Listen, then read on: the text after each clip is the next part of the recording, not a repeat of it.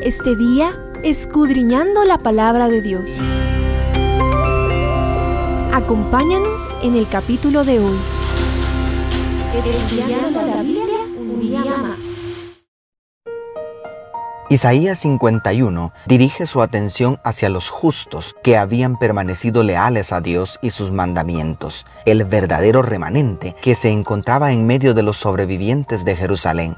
Dios permitió que Israel cosechara el mal que sembró, permitió la invasión asiria, permitirá la destrucción y exilio babilónicos para disciplinar a los impenitentes judíos. Pero ¿qué será de los justos? ¿Dónde queda la justicia para aquellos que no se apartaron del temor de Yahvé?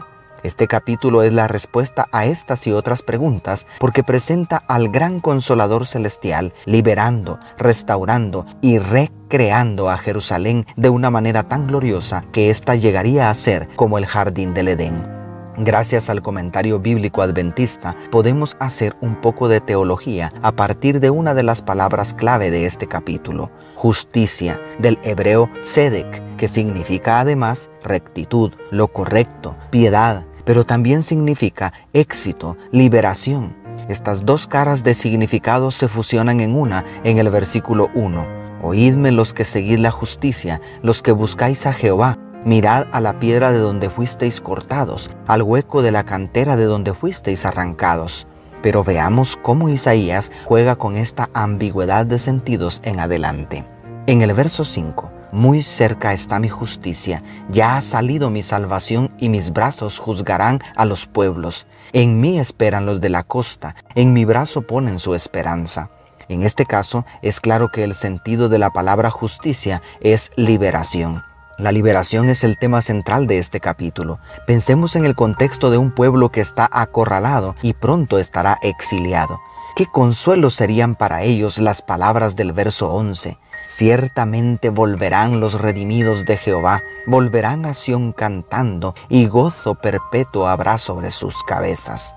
Esta es una bellísima ilustración de la justicia imputada que Cristo nos ofrece. Sin hacer nada para merecerlo, Cristo quiere obrar una liberación más espectacular en favor de nosotros, el rompimiento de las cadenas de esclavitud del pecado. Jehová de los ejércitos abrió el mar rojo, humilló a los asirios y derribó a Babilonia para redimir a su pueblo en el pasado. Y ahora ha derramado su sangre en la cruz del Calvario para aplastar la cabeza de la serpiente y atravesar al dragón, como dice el verso 9, y así hacernos verdaderamente libres, solo por gracia. Y en el verso 7, Oídme los que conocéis justicia, pueblo en cuyo corazón está mi ley no temáis afrenta de los hombres, ni desmayéis por sus ultrajes. En este caso el significado de la palabra justicia más exacto es piedad, en el sentido de la rectitud de carácter de un pueblo que hace lo correcto.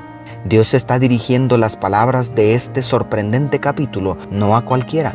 Las más lindas promesas del Señor son para sus hijos fieles, aquellos que tienen escrita su ley en su mente y corazón. Los hijos obedientes estaban sufriendo junto con sus hermanos impíos las consecuencias del pecado. Muchos serían llevados cautivos y cuántos inocentes murieron. Pero el gran consolador viene a decirles a ese pequeño remanente leal que no deben temer porque Él está con ellos. Cuánta esperanza dan las palabras del verso 14, las cuales, a partir de la liberación del exilio, apuntan hacia la resurrección de los justos. El preso agobiado será libertado pronto, no morirá en la mazmorra, ni le faltará su pan. Y por si fuera poco, he aquí una perfecta ilustración de la justicia impartida que Cristo nos ofrece, aquella justicia que nos transforma a su semejanza cada día.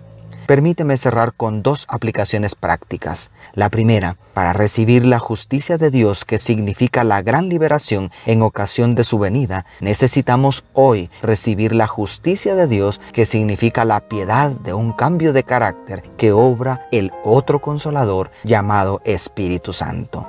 Y la segunda, ¿qué estamos haciendo para que nuestros hermanos impíos reciban el arrepentimiento? Porque por más perdidos que estén, siguen siendo nuestros hermanos, y la cruel indiferencia ante su autodestrucción podría acarrear consecuencias sobre los más fieles, porque Satanás y el pecado no son justos como Yahvé. Dios te bendiga, tu pastor y amigo, Selvin Sosa.